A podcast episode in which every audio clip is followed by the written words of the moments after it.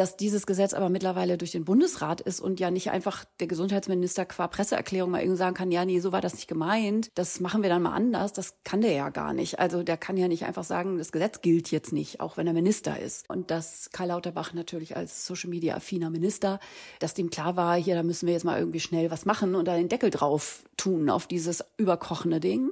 Und das hat er dann gemacht. Und danach war ja großes, also war uns allen den, der Wind so ein bisschen aus den Segeln genommen, dass wir dachten, okay, das ist ja eigentlich eine super Ansage.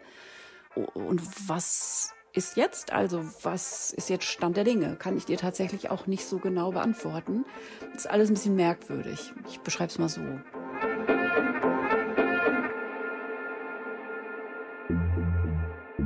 Das ist eine gute Frage und damit herzlich willkommen beim Lila Podcast. Hier sind Lena und Laura.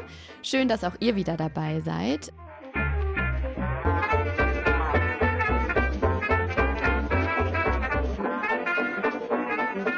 Heute soll es im Lila Podcast um das Thema Geburtshilfe und den Beruf der Hebamme gehen. Da ist in den letzten Wochen auf politischer Ebene nämlich einiges im Argen gewesen. Dazu gleich mehr. Generell muss man aber sowieso sagen, die Gesundheitsversorgung von Schwangeren auf der einen Seite sowie Berufe, die zu einem großen Teil von Frauen ausgeführt werden, auf der anderen Seite sind und bleiben im Feminismus ja leider sowieso ein Dauerbrenner. Deswegen dachten wir, schauen wir uns das heute mal genauer an. Laura, erstmal hallo. Hi Lena. Schön, dass wir heute über dieses mega wichtige Thema sprechen. Kurzer Fakt dazu am Rande, weil ich ja äh, jetzt gerade schon gedroppt habe, dass der Beruf der Hebamme von fast ausschließlich Frauen ausgeführt wird. Für das Jahr 2019 hat die Gesundheitsberichterstattung des Bundes für den Klinikbereich 10.005 Hebammen gezählt und davon waren sage und schreibe 9.953 weiblich und ganze 52 männlich. Also ich glaube, man kann hier durchaus sagen, dass der Beruf der Hebamme ein frauendominierter Beruf ist. Sagen wir mal so. Wie nennt man überhaupt, Laura, männliche Hebammen? Gibt es irgendwie ein Pendant dazu? Entbindungshelfer? Ja, ja, oder? Entbindungshelfer. Ich droppe vielleicht jetzt auch noch mal ganz am Anfang, dass ich wirklich überhaupt keine Ahnung von Geburten, Entbindung, Schwangerschaften oder alles in der Richtung habe. Das heißt, diese ganze Episode war schon in der Vorbereitung und ist jetzt auch bei der Aufnahme komplettes Neuland für mich. Wie gesagt, ich habe bis jetzt kein Kind bekommen, war noch nie schwanger, möchte aktuell auch nicht schwanger werden. Laura, das sieht bei dir ja ein bisschen anders aus. Du bist heute sozusagen die Expertin in dieser Folge ja. für mich. Ich kann auf einen reichen Erfahrungsschatz zurückgreifen zugreifen. Nein, ich habe ein Kind bekommen. Genau, darüber sprechen wir später nochmal. Vielleicht Ganz kurz nochmal, bevor wir jetzt gleich aber wirklich dann thematisch einsteigen. Wir wollen in der Folge bewusst von Schwangeren oder von Gebärenden oder von gebärenden Personen sprechen, denn, as we all know, nicht nur Frauen können Kinder bekommen. Genau. So, jetzt aber zum Thema. Laura, was war in den letzten Wochen in Sachen Geburtshilfe los? Du hast da so ein paar Facts für uns rausgesucht. Genau, ich habe ein bisschen was rausgesucht. Würde gerne vorab auch noch ergänzen eine kleine Triggerwarnung. Wir werden im ungefähr letzten Drittel dieser Sendung tatsächlich auch ein bisschen plastischer über das Thema Geburt sprechen. Das heißt, wenn euch das derzeit nicht gut tut, dann schaltet am besten zu dem gegebenen Zeitpunkt, wir sagen das nochmal kurz an, die Sendung ab sozusagen. Oder schaut äh, schaut, dass ihr vielleicht euch jemanden dazu holt, nicht allein seid, wenn euch das Thema derzeit belastet. Und bis dahin geht es erstmal ein bisschen abstrakter um die ganze gesellschaftliche, politische Ebene des ganzen Themas. Was war da los? Ja, das lässt sich mit einem wunderschönen bürokratendeutschen Wort beantworten. Das GKV Finanzstabilisierungsgesetz war los. Was bedeutet dieses Gesetz? genau, also GKV steht für die gesetzliche Krankenversicherung. Und dieses Gesetz mit dem wunderschönen Namen wurde am 20. Oktober im Deutschen Bundestag verabschiedet. Und äh, die Ziele dieses Gesetzes, die klingen eigentlich erstmal ganz gut. Also gesetzlich Versicherte, die sollen natürlich in Zeiten Klammerkassen, wir kennen das, vor Leistungskürzungen und horrenden Zusatzbeiträgen geschützt werden. Und dafür enthält dieses Gesetzespaket eine Reihe von Maßnahmen. Und diese ganzen Maßnahmen, die sollen halt reformieren, wie Leistungen innerhalb des Gesundheitssystems mit den Krankenkassen verrechnet werden. Und was genau ist daran problematisch? Ja, genau. Also eine dieser Maßnahmen ist, und das lese ich jetzt mal kurz vor, Pflegebudget, Doppelpunkt. Ab 2025 werden im Pflegebudget nur noch die Kosten für qualifizierte Pflegekräfte berücksichtigt, die in der unmittelbaren Patientenversorgung auf bettenführenden Stationen eingesetzt sind. Okay, das musst du mir erklären, so wie alles wahrscheinlich heute. Was bedeutet ja, das genau? Das bedeutet ganz konkret, dass bestimmte Berufsgruppen, wie zum Beispiel PhysiotherapeutInnen, aber eben auch Hebammen, nicht mehr wie bisher von den Krankenkassen refinanziert werden, sondern de facto aus dem Budget der Kliniken einfach gestrichen werden.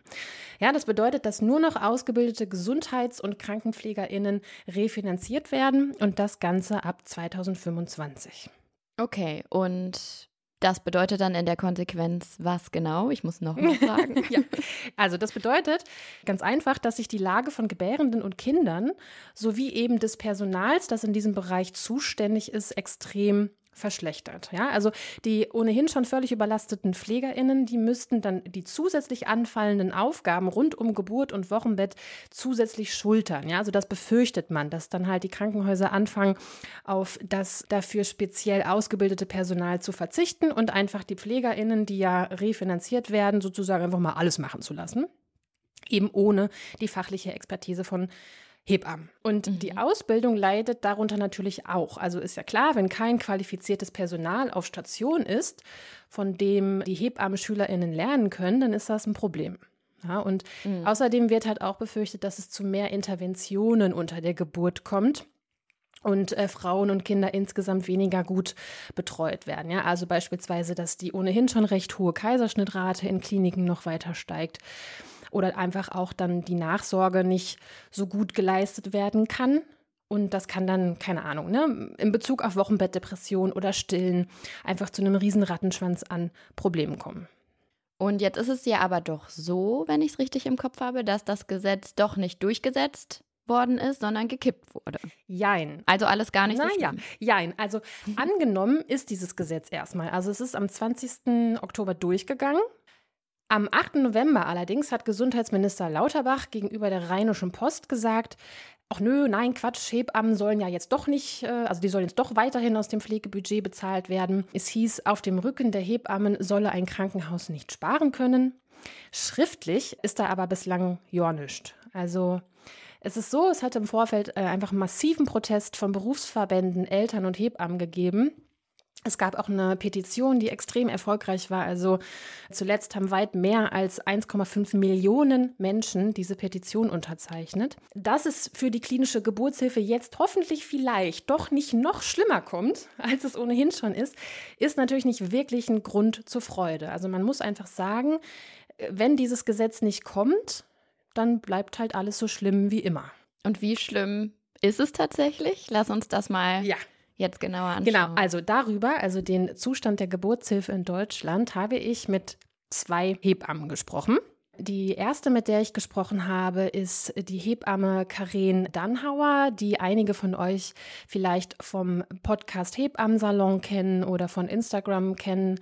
Sie ist Hebamme, Autorin, Unternehmerin und ja auch wirklich schon seit Jahrzehnten in dem Beruf und hat das Ganze natürlich auch sehr aufmerksam verfolgt in den letzten Wochen, Monaten und Jahren. Und ich habe sie als allererstes gefragt, ob es sie eigentlich überrascht hat, dass die Öffentlichkeit erst von diesem GKV-Finanzstabilisierungsgesetz erfahren hat, als es schon durch war. Ja, uns alle ja wohl. Und das ist ja auch nicht üblich. Ne? Normalerweise werden ja die Fachgesellschaften der Hebammen, die ja sonst auch an allen grünen Tischen und Beratergremien beteiligt sind, mit ins Boot geholt, rechtzeitig. Das war hier nicht der Fall. Auch alle anderen Fachgesellschaften, es ging ja äh, um die Geburtshilfe und die Kinderheilkunde, die Fachgesellschaften der PädiaterInnen und der GeburtshelferInnen, die waren ja auch alle nicht involviert. Und es ist natürlich weder üblich noch günstig, so Gesetze zu machen. Überhaupt keine Frage. Und genauso müde, wie ich darüber bin, dass ich Petitionen teilen muss, bin ich müde, dass ich mir immer wieder die gleiche alte Leier anhöre und sich nichts verändert. Und ein wesentlicher Grund ist bestimmt, dass wir Hebammen oder die Geburtshilfe ein so ein bisschen äh, ist ja nicht exotisch. Also Kinder zu kriegen, äh, sich zu vermehren, ist sozusagen ja das Basale, was wir als Menschen irgendwie machen, um unsere Art zu erhalten. Aber irgendwie fällt das immer so hinten runter, so als kleine ähm, Orchideen, als sei es so ein Orchideenfach. Vielleicht deshalb, weil wir nur so einen kleinen Lebensbereich betreffen. Also sprich, die meisten Menschen kommen in Kontakt mit dem Hebammenberuf und mit der Notwendigkeit einer Hebammenbegleitung ähm, in ihrem eigenen Bedürfnis, wenn sie nämlich selber schwanger werden oder Eltern werden. Und vorher hat man häufig ja von Hebammen noch nie was gehört. Also im Sinne von, oh ja, Hebammen, stimmt, die gibt's ja auch noch. Aber was das genau bedeutet und wie wichtig sie dann werden, wenn man sie braucht, mm, das merkt man erst dann, wenn man sich auf den Weg macht in dieser Lebensphase und irgendwie merkt, ups, ich dachte, man ruft da irgendwen an und dann gibt's da jemanden und so. Also sprich, in dem Moment, wo man dann keine findet, wird man dann das erste Mal so, huch, da ist ja wohl irgendwie was falsch. Und dann geht das ja munter so weiter. Dann ähm, findet man möglicherweise keine Hebammenbetreuung in der Schwangerschaft, was wichtig ist, um überhaupt die Schwangerschaft nicht nur auf die ärztliche Schiene auf die Spur zu bringen, sondern als biografische Lebensphase zu äh, begreifen. Geht es dann weiter über die Geburt, man außerklinisch gebären will. Auch das kriegt man meistens so zufällig mit, dass das auch geht sucht man sich eine Geburtsklinik aus, vielleicht möglicherweise, und stellt dort fest, so, okay, es ist also nicht so, dass man da hingeht und ein Kind kriegt und dann da jemand ist die ganze Zeit und einen durchgehend begleitet, sondern da huscht eine Hebamme von vier Frauen hin und her. Und wenn man Glück hat, kommt die mal eine Viertelstunde zu einem und dann ist sie aber auch gleich wieder weg. Und so sieht Geburtshilfe in Deutschland aus im Moment. Und das ist eine absolute Katastrophe das zitiere ich ja immer wieder gerne, seit unser Ex-Bundeskanzler das stilprägend in den Raum geworfen hat, ist das ja ein schönes Symbolbild, Frauen und Gedöns, wie eben umgegangen wird mit genau diesen Belangen. Und mittlerweile kann man es ja sogar noch weiterfassen. Also mittlerweile ist ja auch im gesellschaftlichen Konsens durchgesickert, dass eben nicht nur Frauen und Gedöns, sondern Familie und auch aktives Vätersein, so ist ja ein Begriff, der ja auch durchaus in Teilen, zumindest unserer Gesellschaft, auch gelebt wird. Misogyne Medizin ist natürlich auch immer ein Wort dafür. Ne? Also weil es uns Frauen betrifft, ist es vielleicht sogar noch ein bisschen weniger wichtig.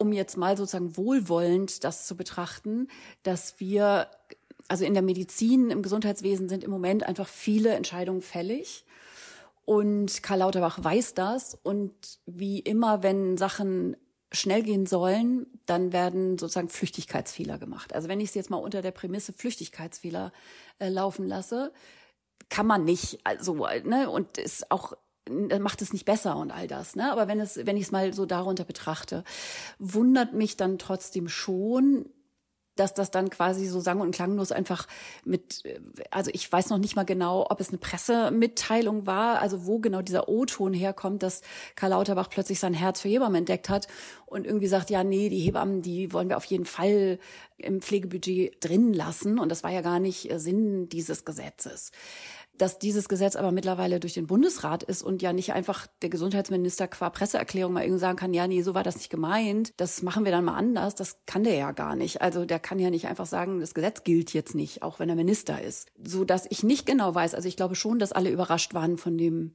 ja dann doch mich begeisternden auch immer wieder ähm, medialen kleinen Sturm im Wasserglas, also dass die Petition dazu dann ganz schnell geteilt wurde und auch ja echt viral ging in den Social Media und dass Karl Lauterbach natürlich als Social Media affiner Minister, dass dem klar war, hier, da müssen wir jetzt mal irgendwie schnell was machen und da den Deckel drauf tun auf dieses überkochende Ding. Und das hat er dann gemacht und danach war ja großes, also war uns allen den, der Wind so ein bisschen aus den Segeln genommen, dass wir dachten, okay, das ist ja eigentlich eine super Ansage. Und dann war es ja auch relativ still und ist es geworden bis jetzt äh, wieder, weil jetzt so ein bisschen so ein Vakuum entstanden ist, ja, und was ist jetzt? Also was ist jetzt Stand der Dinge? Kann ich dir tatsächlich auch nicht so genau beantworten. Das ist alles ein bisschen merkwürdig. Ich beschreibe es mal so. Es war ganz, ganz lange so, dass in mehr oder weniger jedem kleinen Kreiskrankenhaus auch eine geburtshilfliche Abteilung war, so dass wohnortnahes Gebären möglich war. Das ist aus vielen Gründen, kann man das als sinnvoll betrachten. Es hat sicher auch eine nostalgische Komponente, dass jeder Bürgermeister natürlich will, dass auch geborene Kreis, Landkreis, irgendwas ähm, es dann auch weiterhin gibt und so. Aber natürlich sind kurze Wege in der Medizin auch immer gut. Andererseits kann man eben auch sagen, dass verschiedene Aspekte, zum Beispiel in der Frühgeburtlichkeit oder bei zu erwartenden kindlichen Weiterbetreuungen durch die kinderärztliche Seite, dass eine gewisse Zentralisierung auch eine gute Idee ist.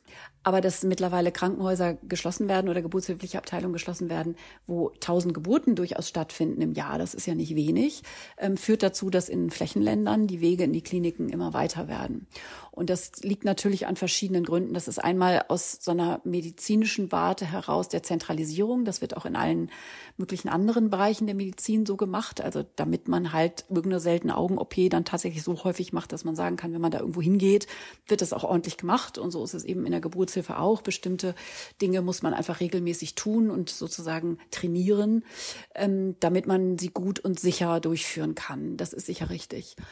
Nur führt das eben dazu, dass teilweise die Frauen 50 Kilometer fahren. Und wenn der Kreissaal dann wegen Überfüllung gerade mal geschlossen ist, weil es eben nicht dazu führt, dass mehr Plätze in Kreissälen mit mehr Hebammen ähm, auftauchen. So, also die Anzahl an Hebammen oder an Kreissälen ähm, wird dadurch natürlich geringer. Es können ja nicht die anderen Kliniken drumherum, die nicht geschlossen werden, plötzlich mal anbauen oder sowas und die drei weggefallenen Kreissäle dazu machen und die entsprechenden Hebammen anstellen. Das passiert eben nicht.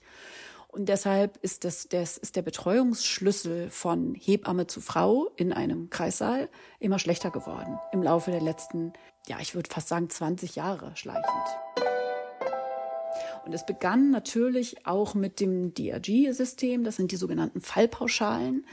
Das bedeutet, dass ein Krankenhaus Geld bekommt, nicht, wenn eine Leistung erbracht wird, je nachdem, wie aufwendig die ist. Also sprich eine Geburt, wenn die noch eine PDA braucht und wenn die Frau fünf Tage im Krankenhaus sein muss, aus welchen Gründen auch immer, statt drei, dass die dann teurer wird oder das Krankenhaus dann mehr Geld bekommt, sondern jede Geburt wird gleich behandelt und wird gleich abgerechnet. Das heißt, das Anreizsystem für das Krankenhaus ist, für diese fallpauschale Geburt, für das Geld, was die bekommen, sozusagen möglichst wenig Aufwand zu betreiben oder auch möglichst wenig zu leisten. Dann macht das Krankenhaus mehr Gewinn. Und das, was teuer ist in einem Krankenhaus, ist einfach immer Personal. Und wenn ich dann am Hebammenpersonal spare, dann rechnet sich das besser für die Kliniken. Und dann setzt sich eine fatale Spirale in Gang. Wenn es immer weniger Hebammen sind, sind die Hebammen im Kreissaal immer überlasteter. Das führt dazu, dass sie ihre Arbeit nicht so ausführen können, wie sie das gerne wollen würden. Also sprich die Unzufriedenheit im Beruf und diese moralische Verletzung, das ist ja auch so ein wichtiges äh, Wort an dieser Stelle, beschreibt ja, dass wir dadurch, dass wir permanent in der Klinik, das betrifft andere Fachdisziplinen und die Ärztinnen genauso wie alle anderen auch, permanent Dinge tun müssen, strukturell, die unseren eigenen moralischen Ansprüchen, unserem eigenen moralischen Kompass und unserer eigenen Berufsethik widersprechen. Das heißt, ich weiß genau mit Ansage, ich komme in Kreissaal und betreue vier Frauen gleichzeitig und ich kann denen gar nicht gerecht werden. Und wenn ich das jeden Tag mache, bei einem 38-Stunden-Job, dann mache ich das nicht lange, weil ich dann irgendwann sage, äh, spinnt ihr, so kann ich nicht arbeiten. Dafür bin ich nicht Hebamme geworden. Und die Hebammen verlassen dann den Beruf. Und dann, das ist eben die nächste Stufe der Spirale, wird es auf noch weniger Schultern verteilt. Und noch mehr Hebammen werden im Frei angerufen, wenn sie am Wochenende ein freies Wochenende haben oder wenn sie gerade aus dem Nachtdienst gekommen sind und einen Ausschlaftag haben, werden sie permanent eingerufen, du, ist jemand krank geworden, kannst du einspringen, wir brauchen hier jemanden. So, und das führt immer zur weiteren Erschöpfung und zur weiteren Aushöhlung und zur weiteren Erosion, der sich, die, ähm, die sich ja mitten im Gange befindet in weiten Teilen des Gesundheitswesens durch Corona sicherlich auch noch unterstützt und verstärkt aus verschiedenen Gründen so dass immer weniger Hebammen einfach da sind. Die meisten Kliniken haben freie Stellen und würden jederzeit eine Hebamme einstellen, aber sie finden einfach niemanden mehr, der unter diesen Bedingungen sagt, ja, das kann ich mir vorstellen, da so zu arbeiten. Das will keiner mehr. Es kann keiner mehr. Es kann keiner mehr aushalten auf den verschiedenen Ebenen. Das heißt, wir feiern ja jetzt auch in den nächsten Tagen den Rose Revolution Day, also den Tag in Memoriam allen Frauen, denen Gewalt unter der Geburt angetan worden ist, kann man auch dieses Thema Gewalt unter der Geburt nicht besprechen, ohne dieses Geburtshilfe ist überlastet. Und unter einer Überlastungssituation werden Frauen häufig auch traumatisiert, nicht durch den bösen Willen oder durch die unempathische Hebamme an sich, sondern dadurch, dass strukturell es gar nicht möglich ist, eine Frau so zu begleiten, dass sie traumafrei durch die Geburt kommt. Und wenn eine Geburt nicht gut begleitet ist, dann verguckt man die, dann verdaddelt man die sozusagen. Dann liegt die Frau da ewig drei Stunden mit ihrer PDA rum und keiner hat Zeit, sie zu unterstützen, das Bett zu verlassen, mobil zu sein, äh, ihr Becken zu kreisen, sich auf den Petsyball zu setzen, sich an Tuch zu hängen, auf den Gewehrhocker zu setzen. All diese Themen, die einfach personalintensiv sind. Und wenn man das nicht macht und die Frau da nur im Bett rumliegt, sage ich jetzt mal, und die Hebamme von Kreissaal zu Kreissaal äh, äh hüpft, um die PDAs aufzuspritzen, dann darf man sich nicht wundern, dass man in der Hälfte der Fälle in OP fährt. Und das ist eine Totalkatastrophe. Krass, Laura, ich, äh, also ich merke gerade nochmal, was ich für eine naive Sicht auf die Dinge hatte. Ich bin mega erschüttert über die prekäre Situation von Hebammen. Mir war überhaupt nicht klar, dass die Geburtshilfe so überlastet ist und mir ist jetzt nach dem, was Karin gesagt hat, auch nochmal, also sind mir erst die wirklich fatalen Folgen für Schwangere bewusst geworden. Ich, ja, ich bin sprachlos über das, was sie berichtet hat. Äh, don't blame yourself. Also woher auch? Also das mhm. ist ja genau das, was Karin da beschrieben hat. Ne? Also dass dieses dieses Thema irgendwie so totgeschwiegen oder so in der, in der Belanglosigkeit eingesperrt wird, dass man da natürlich nicht mit in Berührung kommt, solange es einen irgendwie nicht selbst betrifft. Das ging mir selber ja genauso. Und das ist aber nicht, äh, nicht dein Fehler, sondern das ist der Fehler, der Fehler des Systems, so, ne? System ist ein super gutes Stichwort für das nächste Gespräch, das wir einspielen wollen. Denn, Laura, du hast auch mit Leonie gesprochen und Leonie befindet sich im Kampf sozusagen gegen genau dieses System. Genau, ja, Leonie ist Hebamme in München und der Kreissaal und die Wochenbettstation, wo sie äh, als festangestellte Hebamme arbeitet, ist von einer Schließung bedroht. Und was da gerade genau los ist, das hören wir uns jetzt mal an. Ich bin die Leonie und ich arbeite in München im Krankenhaus Neuperlach, im Kreissaal und auf der Wochenbettstation. Bin bei Klasse gegen Klasse organisiert und auch bei Verdi. Momentan ist es so, dass mein Team versucht, die Zusammenlegung und die Schließung unseres Kreissaals in Neuperlach zu verhindern. Und das ist voll die akute Situation gerade. Also es ist so, dass die geburtshilfliche und auch gynäkologische Abteilung ähm, von Neuperlach und von Harlaching, zwei große Krankenhäuser in München, zusammengelegt werden sollen. 2024 perspektivisch. Ja, es ist voll, voll das feministische Thema deswegen auch, weil es halt die arbeitenden Frauen und die gebärenden Frauen voll betrifft. So für die äh, Frauen, die gebären, ist es so, dass es halt nicht mehr so eine wohnortnahe Versorgung ist. Also es ist schon so dass wir viele Frauen betreuen, die in Neuperlach und in den Stadtbezirken um Neuperlach wohnen, aber auch super viele Frauen, die im Umland wohnen halt. Und gerade bei geburtshilflicher Versorgung ist das eben die wohnortnahe Versorgung ja super, super wichtig. Genau, und das ist so, dass wir ein Kreissaal sind, der Kapazität hat, voll individuell zu betreuen. Das ist was, was nicht normal ist im Gesundheitssystem, was voll schade ist. Genau, wir sind auch ein ausgelasteter Kreissaal, aber wir sind nicht überlastet. Und das ist was ganz Seltenes und was ganz Besonderes bei uns und auch das, was halt das Team so motiviert zu kämpfen, weil halt meine Kolleginnen genau wissen, warum sie da arbeiten und die Frauen auch genau wissen, warum sie kommen, so.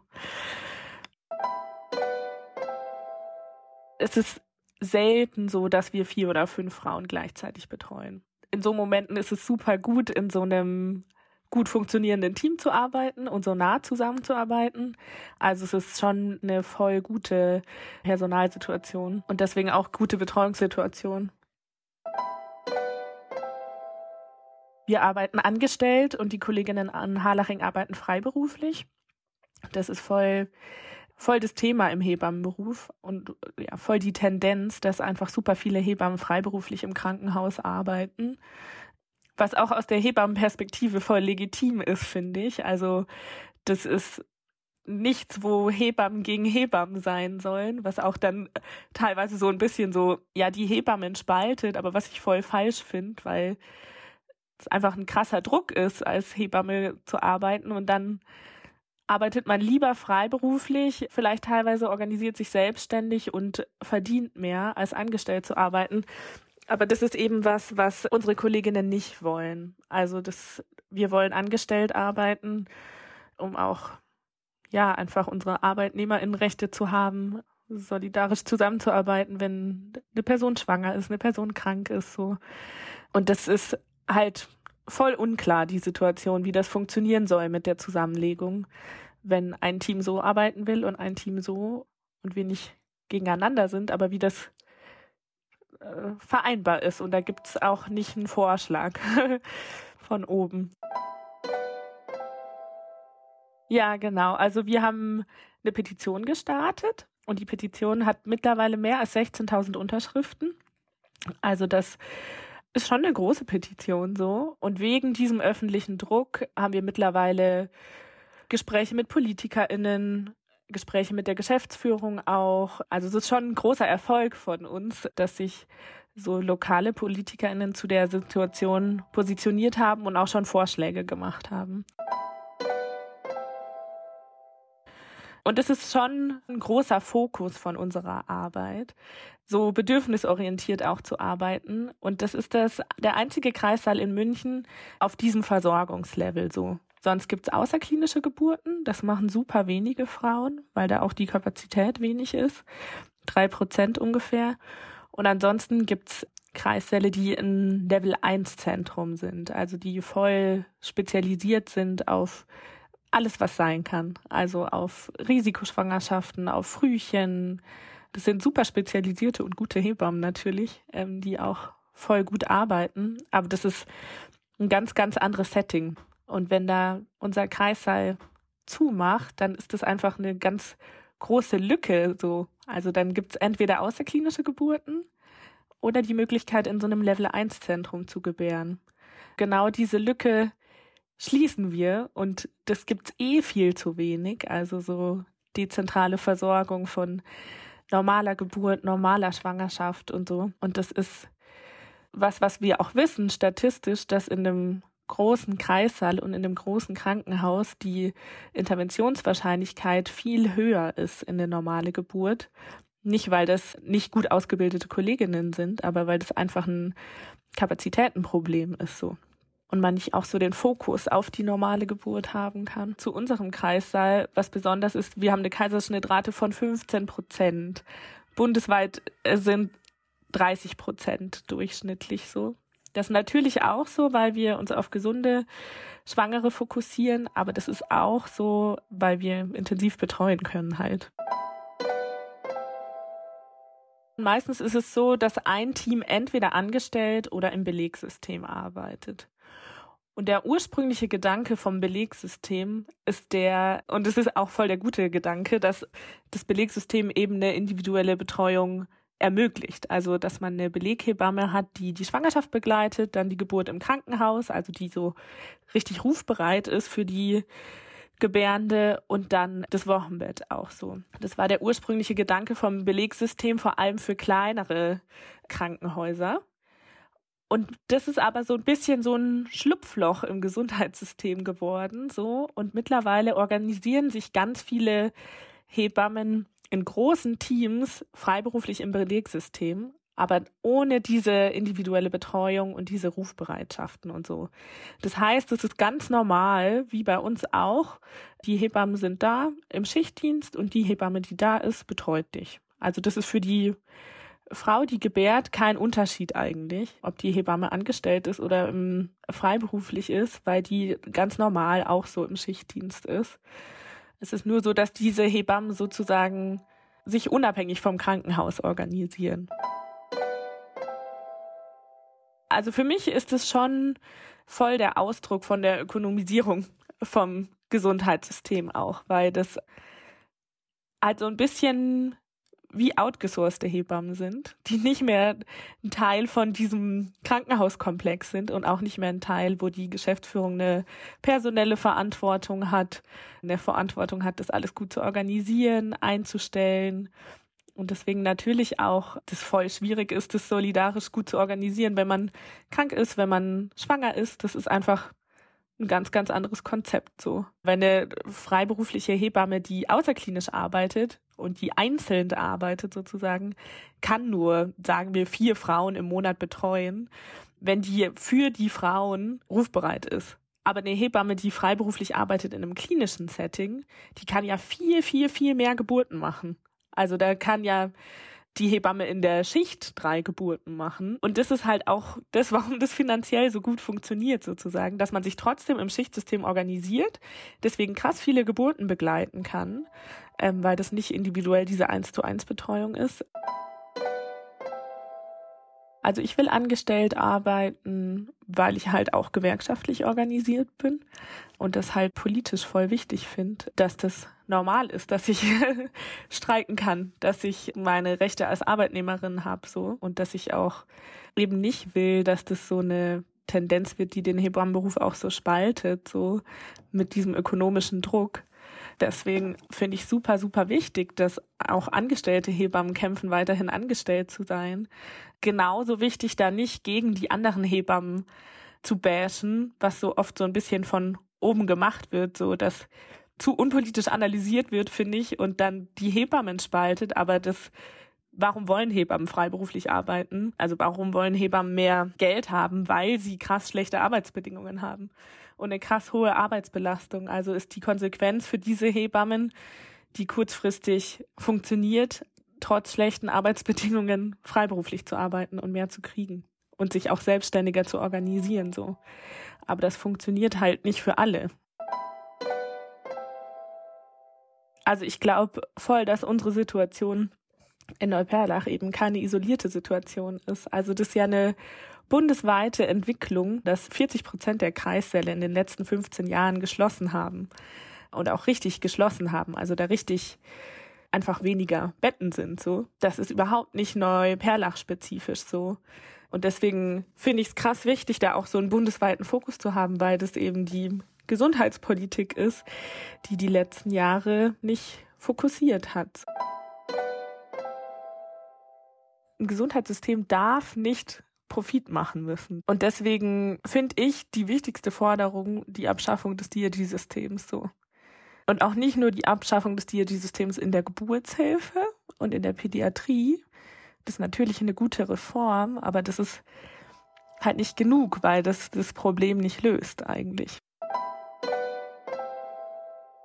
Man hat einen gesetzlichen Anspruch auf eine Hebammenversorgung, aber das funktioniert überhaupt nicht. Also ich betreue super, super, super viele Frauen, die keine Vorsorgehebamme haben, keine Nachsorgehebamme haben, wo ich genau merke in der Kreißsaalsituation, ah, die Frau braucht eigentlich das und die braucht das und ich aber weiß, okay, die hat niemanden. Die hat niemanden, der geguckt hat in der Schwangerschaft oder die hat niemand im Wochenbett. Und ich weiß, ich muss jetzt auf der Wochenbettstation in den ersten Tagen richtig gucken, dass das funktioniert, weil da niemand mehr da ist. So. Also, dass alle Frauen versorgt sind, das ist überhaupt nicht so. Also gar nicht. Oh Mann, auch schon wieder krass, was Leonie erzählt. Mir ist so besonders hängen geblieben, was sie am Anfang gesagt hat, wie krass eigentlich diese Diskriminierung auf beiden Seiten wirkt. Also einmal für die arbeitenden Frauen auf der einen Seite mhm. und auf der anderen Seite für die gebärenden Frauen. Und beide leiden halt so krass unter dem System, beziehungsweise konkret unter der prekären Arbeitssituation dieses ganzen Berufsfeldes, also Ökonomisierung des Gesundheitssystems, hat sie ja so ein bisschen als Ursache dafür jetzt so nochmal deutlich gemacht. Profitorientierung des Gesundheitssystems, das funktioniert einfach nicht. Und eben auf der anderen Seite natürlich unter der misogynen medizinischen Versorgung während der Schwangerschaft, so unter der dann halt besonders die gebärenden Personen irgendwie leiden. Ja, super erschreckend. Laura, mich würde voll doll interessieren, wie das denn bei dir war, als du dein Kind geboren hast, beziehungsweise als du schwanger warst. Hattest du eine Hebamme und wenn ja, wieso? Ja, ich ähm, genau kann da gerne ein bisschen was aus meiner Perspektive zu sagen. Das wäre dann jetzt die Stelle, wo ich noch mal kurz an die Triggerwarnung vom Anfang dieser Sendung erinnern äh, möchte. Also wir reden jetzt ein bisschen, äh, ja, übers Eingemachte sozusagen. Und ich hole noch mal kurz ein bisschen aus und versuche mal so ein paar Begriffe, die jetzt schon gefallen sind, auch in den Interviews, noch mal so ein bisschen einzuordnen und noch mal so ein bisschen zu sortieren wann man überhaupt mit welcher Hebamme so typischerweise in Kontakt kommt, wenn man mhm. schwanger ist. Ja, ich hatte eine Hebamme. Ich hatte sogar mehrere Hebammen. Ich glaube, es waren ungefähr sieben an der Zahl. wie das so sieben, okay. sieben unterschiedliche Hebammen, das musst du mir ja, erklären. Da, da kommen wir auf jeden Fall gleich zu, das erkläre ich dir noch. Mhm. Genau, also erstmal ist es so, es gibt in Deutschland ein Gesetz, also das nennt sich Hebammenhinzuziehungspflicht und das bedeutet, dass Ärztinnen nicht ohne die Anwesenheit einer Hebamme eine Geburt leiten dürfen, außer natürlich im absoluten Notfall, andersherum aber sehr wohl. Also die Hebamme die ja nun mal einfach der Profi ist in dieser Angelegenheit, die darf sehr wohl ohne die Anwesenheit eines Arztes oder einer Ärztin diese Geburt leiten. So. Also insofern kann man erstmal sagen, in der Theorie zumindest hat unter der Geburt jede Person, die gebärt, eine Hebamme. Mhm. Und dann gibt es ja aber auch noch, neben dieser Phase der Geburt, gibt es ja noch andere Phasen, wo du eine Hebamme brauchst. Und das eine ist die Vorsorge mhm. während der Schwangerschaft und das andere ist halt die Nachsorge, also die Zeit im Wochenbett und während der Stillzeit nach der mhm. Geburt. Wie lange ist das so, wenn ich kurz zwischenfragen kann, so insgesamt dann? Also so eine Begleitung von einer Hebamme. Kann man das irgendwie immer in Monaten sagen? Das ist, das ist tatsächlich sehr genau geregelt. Das habe ich jetzt gerade nicht im Kopf. Also man sagt, das Wochenbett dauert so sechs bis acht Wochen. Mhm. Und man kann, also man hat Anspruch auf eine Hebamme während des gesamten Wochenbettes, plus in bestimmten Fällen eben bis zum Ende der Stillzeit.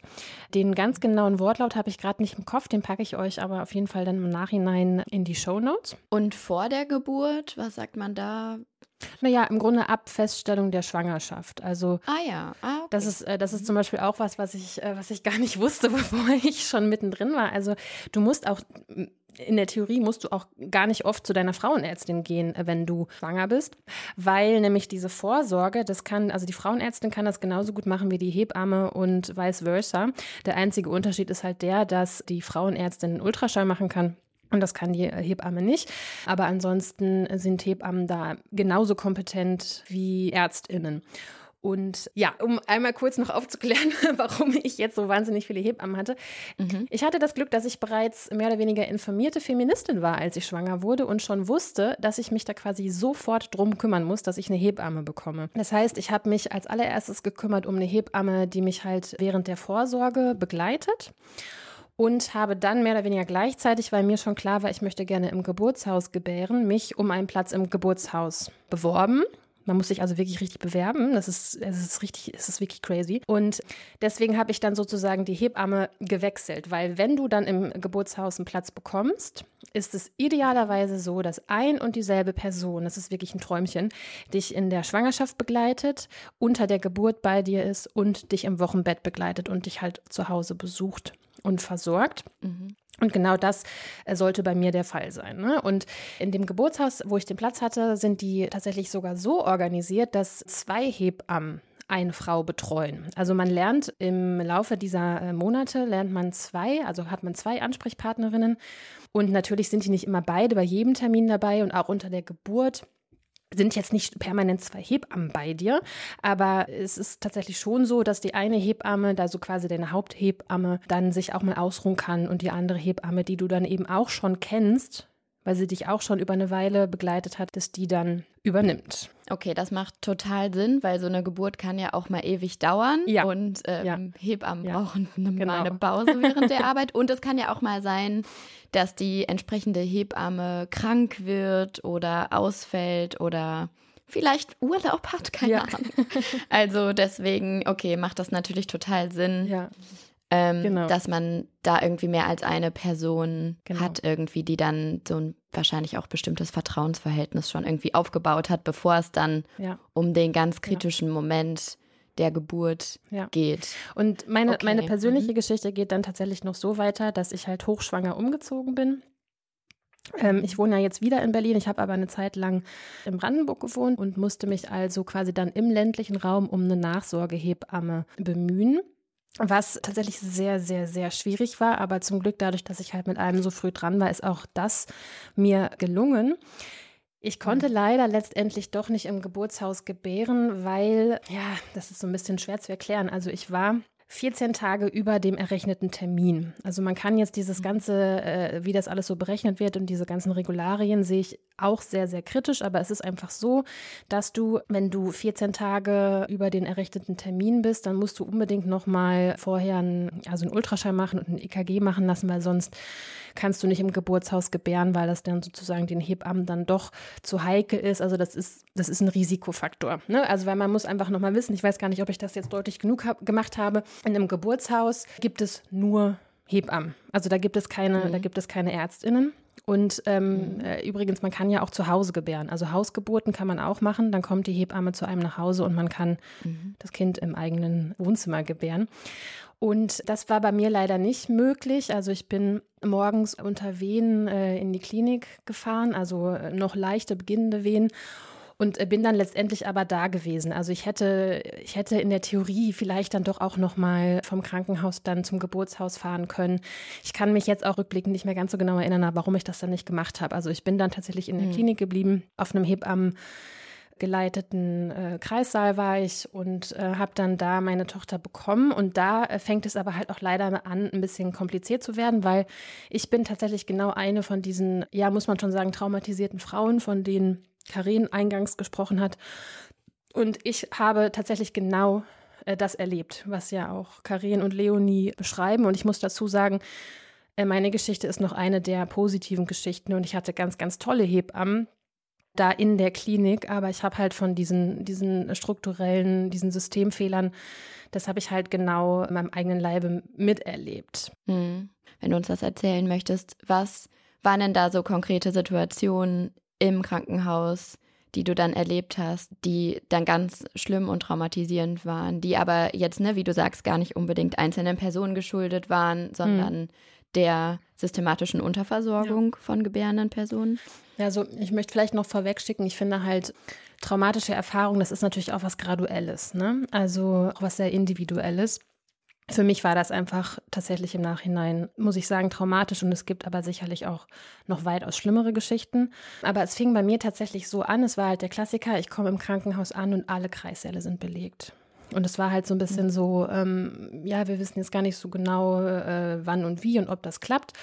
Und bin dann in so eine Art Bereitschaftszimmer gekommen und da letztendlich auch mehr oder weniger den ganzen Tag äh, geblieben. Also äh, morgens um neun bin ich da in der Klinik aufgeschlagen und abends um 19 Uhr war meine, war meine Tochter da und von morgens bis, bis wirklich in den späten Nachmittag hinein bin ich in diesem Bereitschaftszimmer gewesen und wusste eigentlich gar nicht so genau, was passiert hier eigentlich, wie geht es eigentlich weiter.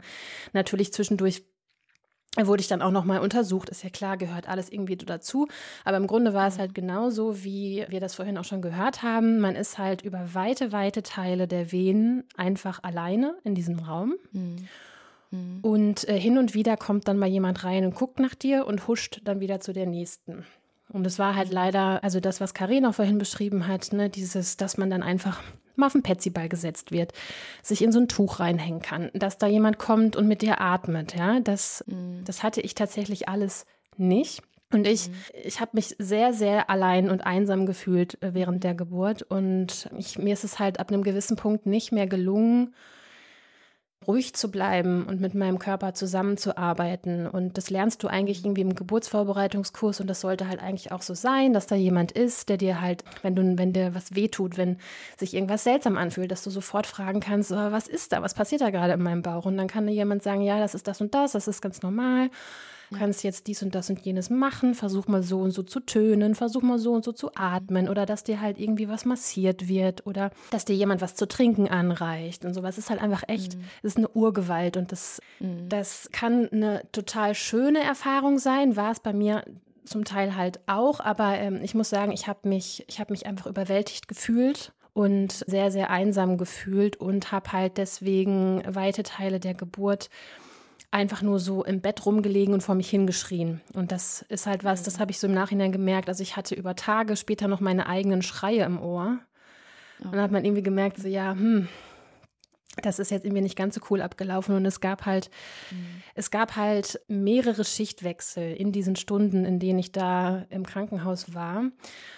Und die waren auch alle toll, aber es ist halt einfach, das ist so eine Ausnahmesituation und du hast dich jetzt gerade an eine, an eine Frau gewöhnt, die du ja vorher nicht kanntest, ne? also auch ja ganz anders, als ich mir das gewünscht hätte mit der Hebamme, die ich ja über mehrere Monate kennengelernt hatte. Und dann hast du dich gerade an die gewöhnt und dann ist die wieder weg und dann kommt die nächste. Mhm. Und dann hast du das mhm. gerade akzeptiert, dass da jetzt wieder ein anderes Gesicht ist mhm. hast irgendwie ähm, Höllenschmerzen, weißt irgendwie gerade gar nicht, wo oben und unten ist und dann kommt die dritte Person. Und ähm, was mir so, so in Erinnerung geblieben ist, was mich auch ein bisschen traurig macht, ich kann mich bis heute nicht an das Gesicht erinnern der Hebamme, die mir geholfen hat, meine Tochter auf die Welt zu bringen. Also die, die letzte, letzte genau, die zuletzt ihre Schicht angefangen hat, weil ähm, ich war da schon so auf einem anderen Stern und schon so ähm, mhm. entmutigt und ich habe die gar nicht mehr richtig wahrgenommen, diese Frau. Ne? Also ich weiß, ich kann mich nur noch erinnern, dass ich irgendwie, ich war in so einem, ich war in so einem tiefen Vierfüßlerstand und habe irgendwie nur gemerkt, da kommt jetzt wieder jemand rein und habe gedacht, das ist die Hebamme von vorhin und dann war das aber halt eine neue und dann dann hat die mich auch ganz äh, ganz lieb so berührt und so, aber ich habe die ich habe die als Person gar nicht mehr wahrgenommen. Gar nicht. Also das mhm. waren nur noch, das waren nur noch Hände und eine Stimme. mhm. Und die hat mich da auch gut durchgebracht. Also ich habe tatsächlich dann, ich wollte ja eine möglichst interventionslose Geburt. Und tatsächlich habe ich dann irgendwann, hatte ich so einen richtigen, weil ich es einfach nicht mehr ausgehalten habe, so, ein, so einen Moment, wo ich nach Schmerzmitteln gebettelt habe mhm. und, und dass sie doch bitte eine Ärztin holen soll. Also hätte in dem Moment mir irgendjemand gesagt, wir machen jetzt einen Kaiserschnitt, ich hätte mit Pauken und Trompeten sofort gesagt, ja, das machen wir, bitte, mhm. unbedingt. Hauptsache es mhm. ist vorbei. Dabei wollte ich mhm. das gar nicht. Also ich habe auch im Vorfeld alles aufgeschrieben, wie ich mir das vorstelle und ähm, das haben die dort auch zur Kenntnis genommen und sehr, sehr ernst genommen. Und diese Frau hat mich mhm. tatsächlich mhm. dann auch da durchgeleitet, hat mich wieder motivieren können. Und mhm. letztendlich habe ich dann, so wie ich mir das gewünscht habe, auch quasi mein Kind durch eine vaginale Spontangeburt mhm. bekommen. Aber ich hatte da tatsächlich sehr lange dran zu knabbern. Und ich habe auch diese mhm. Person, ich weiß noch, dass ich sie dann, als das Kind da war, dann habe ich sie gefragt, ob ich sie morgen wiedersehe, ob sie morgen bei mir vorbeikommen kann im, äh, auf Station. Und dann hat sie halt gesagt, ja, tät ihr leid, aber sie hat halt keinen Dienst. So. Und dann liegst du da mit dem Neugeborenen. Mhm keine Ahnung, Flüssigkeiten und komisches Zeug kommt aus allen Körperöffnungen, es tut alles weh und da musst du dich halt wieder an neue Leute gewöhnen, die du nie vorher gesehen hast und so. Und ähm, ja, also genau. Und es gibt natürlich noch weitaus schlimmere Geschichten. Aber ja, das ist, das ist meine. Ja. Boah, danke, Laura, dass du das teilst mit uns. Ich habe ganz doll Gänsehaut gerade von dem, was du erzählt ja. hast. Was für eine krasse Situation und boah, ich, also ich kann es nicht nachfühlen, weil ich es noch nie erlebt habe, aber wenn ich mir so vorstelle, man liegt da und man, so das, was man bräuchte, wäre ja eine Person, die sagt, ich bleib jetzt und gehe nicht ja. weg. So, wir machen das jetzt ja. zusammen, komme was wolle. So. Und das ist ja eigentlich das, ne, wofür Hebammen ja dann in dieser speziellen Situation der Geburt dann ja eigentlich da mhm. sind mhm. oder eben die beiden Hebammen, die man dann hat, an die man sich vorher schon gewöhnt hat und ja, das ja. also da sich dann irgendwie noch darauf zu konzentrieren, irgendwie jetzt sich auf neue Menschen einzulassen, immer und immer ja. wieder, stelle ich mir schon heftig vor. Es gab halt auch eine Phase, also dann, ne, dann war das Kind irgendwie da und wir, wir durften so ein bisschen bonden. Und mhm. äh, irgendwann, äh, das wissen übrigens, also wusste ich vorher auch nicht, man kriegt ja zweimal Wehen und muss zweimal was gebären. du denkst, du bist fertig mit der Kiste, dann gehen die Wehen nämlich nochmal los. Natürlich wesentlich leichter und viel kürzer, weil du musst ja noch die Plazenta gebären, also die Nachgeburt. So. so. Und dann äh, gehen halt diese Wehen plötzlich los. Und du bist halt wieder allein, weil die Hebamme gerade bei einer anderen Person ist. Mhm. So. Und dann, also ich weiß noch, ich weiß jetzt gar nicht mehr genau, in welchem Moment das war, ob es jetzt vor oder nach dem Moment war, wo die Plazenta ausgetreten ist. Auf jeden Fall merkte ich nur so, es machte blub. Und ähm, ich habe eine Riesenmenge Blut verloren. Ich habe in so einer riesen Blutlache da gesessen und es war niemand da. Es war niemand da und ich musste dann halt in dem Moment, du, du hast natürlich voll Schiss, du weißt nicht, was passiert jetzt mhm. gerade. Ist das normal, dass ich hier in so einer riesen, du mhm. kannst es ja nicht einschätzen. Ja, ja, im Zweifelsfall ist das eine ganz normale Menge äh, Blut, äh, aber du weißt es ja mhm. nicht als Erstgebärende und dann drückst du da halt in der Klinik auf dein Knöpfchen. Und natürlich beeilen die sich und natürlich kommen die super schnell.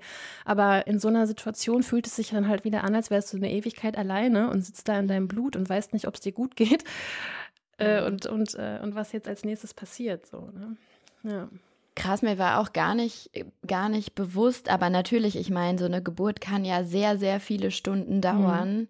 Deswegen macht jetzt schon, wenn ich darüber nachdenke, auch Sinn, dass man nicht zu jeder Minute dieser vielen Stunden betreut werden kann ja, im Krankenhaus. Gerade solange die Wehen also so wie regelmäßig die, sind und so weiter, ne? Also ja. So wie die personelle Situation äh, halt aussieht in Krankenhäusern, mhm. aber ich bin irgendwie schon davon ausgegangen, dass wirklich in den krassen Phasen, also kurz vor der Geburt, wenn die Wehen auch immer heftiger und doller und schlimmer und schneller kommen, dass dann immer jemand da ist, genauso wie nach der, kurz nach der Geburt, weil, ne, wie du sagst, es kann ja immer mal irgendwie vielleicht was sein. Es ist so eine, also da passiert ja so viel im Körper mit dir und ja, aber auch mit dem Kind, mhm. also dass man überhaupt in, in diesen Momenten alleine gelassen wird im Krankenhaus, das war mir gar nicht ja. klar. Ich glaube, das ist ähm. auch genau die moralische Verletzung, von der Karin gesprochen hat. Also die würden das, mhm. würde ich meine Hand für ins Feuer legen, dass alle Hebammen, mit denen ich zu tun hatte, das lieben gerne anders, anders gemacht wollen würden. Ja. ja, krass. Und wie war das denn? Weil du hattest ja vorher eine Hebamme, die nicht eben in dieser Klinik angestellt war, in die du dann gekommen bist, um dein Kind zu gebären. Aber du hattest ja Hebammen in einem mhm. Geburtshaus. Mhm. Die kommen dann aber nicht ins Krankenhaus. Ähm, das kann man in der Theorie auch machen. Also das ist dieses Belegssystem, von dem Leonie zum Beispiel vorhin gesprochen hat. Also in der, die, die Idealidee des Belegsystems, das hatte sie ja erklärt, war, dass du quasi eine feste, rufbereite Hebamme hast, die du dann mitnimmst in die Klinik. Das gibt es in der Theorie auch, wobei ähm, ich jetzt auch durch Leonie erst ähm, gelernt habe, dass in der Realität in der Regel das ein bisschen anders aussieht. Also dass die sich auch eher wieder anders organisieren und eben auch wieder nicht diese individuelle 1 zu 1 Betreuung haben, sondern dass die halt im Schichtsystem arbeiten, nur halt nicht festangestellt und wie outgesourcete okay, Hebammen okay. sozusagen. Ähm, mhm. Genau, nee, also äh, ich hätte, ich wäre ins Geburtshaus gefahren für meine Geburt und äh, wenn, wenn es zu einem Notfall kommt, dann wird man mit dem Krankenwagen ins Krankenhaus gebracht. Okay, mhm. okay, verstehe. Ja. Gut. Geburtssituation haben wir erörtert. Wie ging es denn dann bei dir weiter? Im Wochenbett hat man ja dann auch noch mal eigentlich seine Hebammen. In der Theorie, genau. Du hast einen Anspruch tatsächlich auf eine Hebamme, halt Vorsorge und Nachsorge. Und das ist aber so ein bisschen so wie mit den Kita-Plätzen. Also das ist ja schön und gut, wenn man diesen gesetzlichen Anspruch hat. Du musst dich aber halt meilenweit im Voraus darum kümmern. Und es ist in Berlin meiner Erfahrung nach zum Beispiel wesentlich einfacher als im ländlichen Raum in Brandenburg, wo natürlich die Dichte eine ganz andere ist. Also wo es auf eine viel größere Fläche, ein viel größeres Einzugsgebiet nochmal viel weniger Hebammen mhm. gibt. Aber genau, also das läuft dann so ab, dass du dann halt mit deinem Neugeborenen in der Regel, wenn alles gut läuft, nach drei Tagen aus der Klinik kommst. Ne? Also du wirst natürlich erstmal in diesen ersten drei Tagen in der Klinik von äh, den Hebammen, die dort auf Station arbeiten, auf der Wöchnerinnenstation arbeiten, betreut und begleitet und dann wirst du entlassen und dann übernimmt deine Nachsorgehebamme. Und wie war das bei dir? Also hattest du eine Hebamme dann während genau. deiner Wochenbettzeit? Ich habe hab zum Glück eine gefunden und die war auch einfach ultra wichtig. Also die war ultra wichtig. Die kommt halt, die kommt dann zu dir nach Hause, die guckt das Kind natürlich an, die wiegt das Kind, das, die schaut, ob alles okay ist mit dem Kind, aber die kümmert sich halt auch um dich. Also mhm. was halt äh, viel, viel immer vergessen wird. Also es dreht sich immer sehr viel ums Baby, aber um die Menschen, die halt gerade geboren haben, muss man sich halt auch kümmern. Um die muss man sich seelisch kümmern. Man muss gucken, wie geht's denen. Ich werfe jetzt nur mal so ein. Ich glaube, es sind circa 20 Prozent aller gebärenden Personen äh, bekommen eine Wochenbettdepression. Das ist nicht wenig. Mhm. Und natürlich dieses ganze Thema Nachsorge, also bildet sich die Gebärmutter gut zurück, ähm, wie ist der Wochenfluss, ähm, ne? Also die gucken sich das ja genau an, so Farbe und Konsistenz und was braucht die Gebärende oder beziehungsweise jetzt die frisch gebackene Mutter. Ähm, etc. etc. Das ist, das ist unfassbar mhm. wichtig und die kommt dann halt am Anfang ganz häufig zu dir und dann so gegen Ende hin dünnt sich das so ein bisschen aus und ja, auch dieses ganze Thema mhm. Stillen was man auch nicht weiß, bevor man Mutter wird. Also in den, in den Werbespots sieht das immer so einfach aus. Ne? Man legt sich ein glücklich lächelndes Baby an die Brust und dann geht's los. Und dass man aber auch stillen ein bisschen lernen muss und wie man das Kind anlegt und dass es halt sehr tränenreich und sehr, sehr schmerzhaft sein kann über Wochen hinweg, bis das richtig funktioniert mit dem Stillen. Ne? Also das sagt dir halt vorher auch keiner. Und dann machst du dir auch Gedanken, so ähm, trinkt das Baby genug, wächst das irgendwie schnell genug, äh, bin ich zu doof zum Stillen? Kriege ich das hin? also, ne, es geht ja teilweise ja, auch so in Richtung, in mhm. Richtung Schuldgefühle und, und ich bin die Einzige, die das jetzt mit dem Stillen nicht hinkriegt. Und es ist, also es Bullshit an alle, die das jetzt gerade hören. ja, und dafür, dafür braucht es, äh, braucht es Hebammen. Und äh, ich fand das so schön, wie das Karin vorhin im Interview auch gesagt hat, dass man halt Geburt nicht einfach nur als so, so einen medizinischen Vorfall oder sowas sieht, sondern einfach auch als biografischen Abschnitt der einfach, das macht ja was mit dir, mit deiner Seele, mit deiner, mit deinem Leben so. Und mhm. das ist halt jetzt nicht irgendwie Frauen und Gedöns und emotional und unwichtig und belanglos, sondern letztendlich ist das ja irgendwie so buchstäblich der Kern des Lebens. So, mhm. und da mhm. kann ich auch echt, könnte ich auch echt mhm. wütend werden, wenn ich Ne? So, wenn wir uns das jetzt hier alles vor Augen führen, Voll. wie schief es da läuft. Ja. Ja, ich glaube, das ist echt auch so die eine zentrale Erkenntnis, die ich aus dieser Episode mitnehme. Also jetzt nochmal auch gelernt zu haben, was für eine sensible und vulnerable Situation diese ganze Schwangerschaft bedeutet, mit wie vielen Ängsten und Sorgen die Schwangerschaft, aber auch der Gedanke an die Geburt und dann aber ja auch der Geburtsprozess selbst und das Wochenbett danach, was das alles für Ängste und Sorgen eben mit sich bringen kann und wahrscheinlich auch für die allermeisten schwangeren Leute mit sich bringt und dass deswegen eine Hebamme oder die Betreuung von mehreren Hebammen oder von einer Hebamme genau in diesen drei Phasen halt eine absolut notwendige Unterstützung ist für alle, die eben in dieser Situation sind. Mhm. Und deswegen kann es einfach nicht sein, dass unser Gesundheitssystem daran wieder spart. Ja. Ähm, ich würde gerne noch was ergänzen zu dem, was du gerade gesagt mhm. hast. Also voll würde ich komplett unterstützen ne, mit dieser sensiblen, vulnerablen ähm, Phase.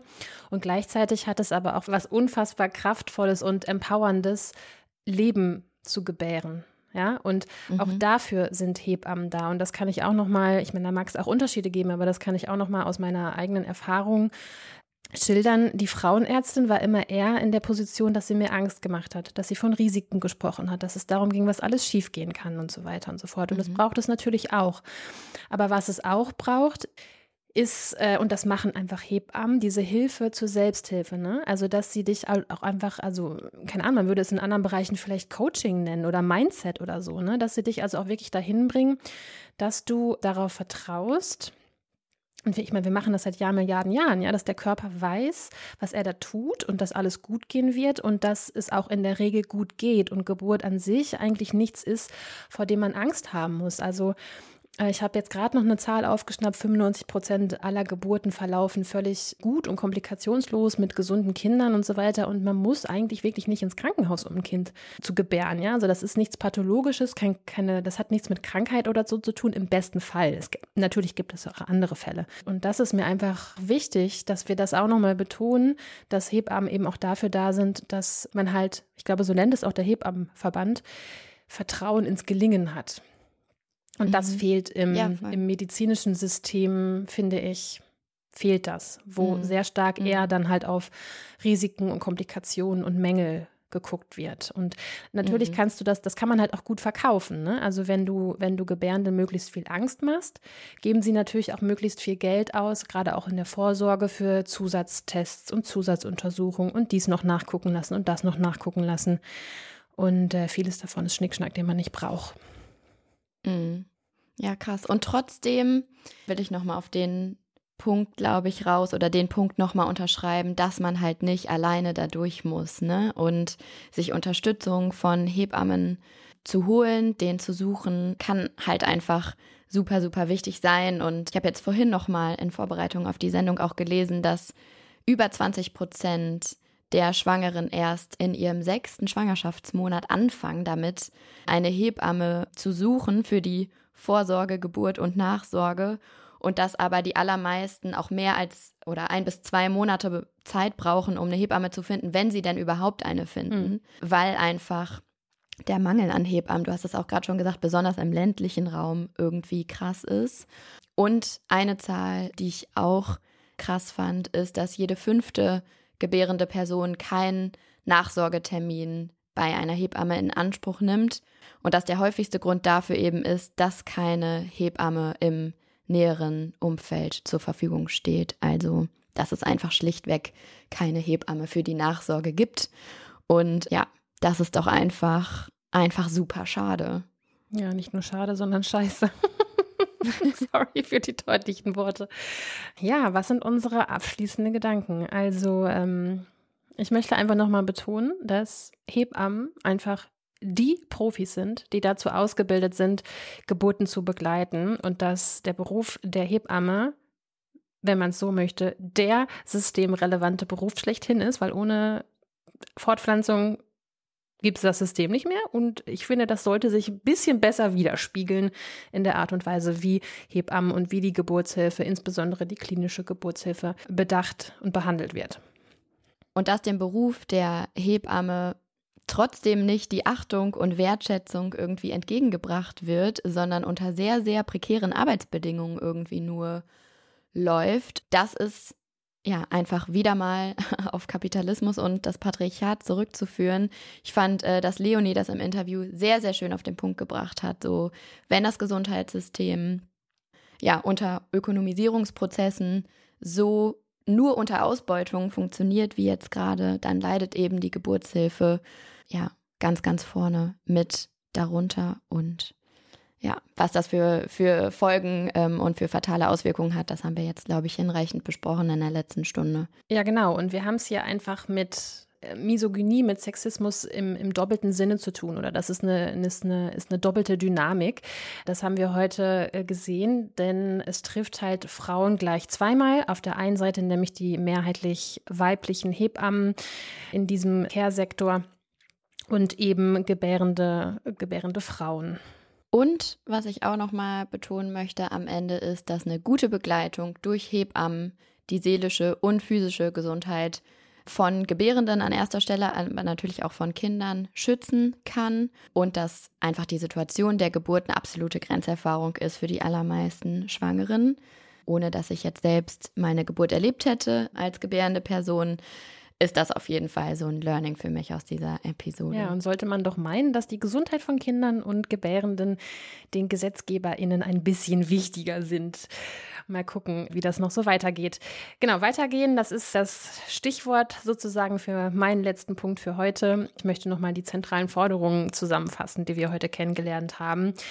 Hebammen dürfen einfach nicht outgesourced werden und das DRG-System gehört abgeschafft. Wir haben übrigens in dieser Sendung noch nicht einmal erklärt, wofür DRG steht. Das äh, steht für äh, Diagnosis Related Groups.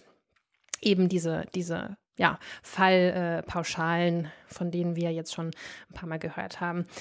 Genau, das äh, reicht aber nicht im kapitalistischen Patriarchat darf einfach eben Gesundheit nicht weiterhin dem Profit unterworfen werden. So, das, das funktioniert nicht. Das äh, sollte eigentlich äh, klar sein in allen äh, Bereichen, nicht nur in der Geburtshilfe.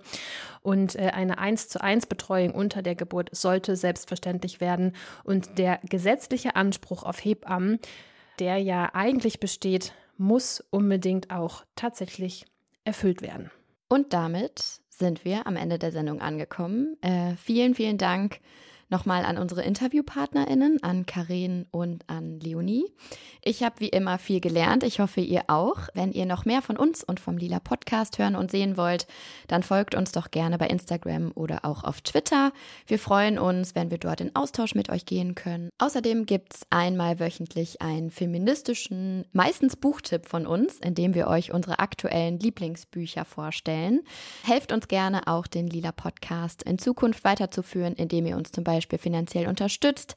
Das geht über Steady, über Patreon oder per Direktüberweisung. Alle Infos dazu findet ihr auf lila-podcast slash unterstützen. Ihr helft uns außerdem, wenn ihr uns eine Bewertung auf iTunes dalasst.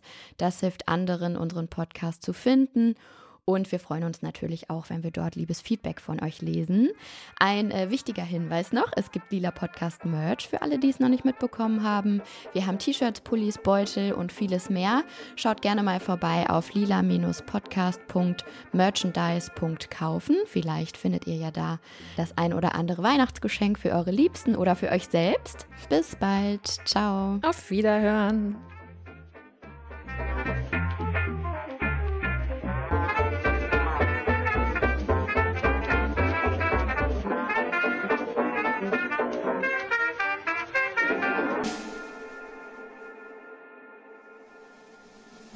Der Lila Podcast ist eine Produktion von Haus 1. Am Mikrofon diesmal waren Laura Lukas und Lena Sindermann. Schnitt und Sounddesign sind von Laura Lukas. Die Musik ist von Katrin Rönecke wie immer und unser schickes Cover ist von Slinger Illustration, auch wie immer.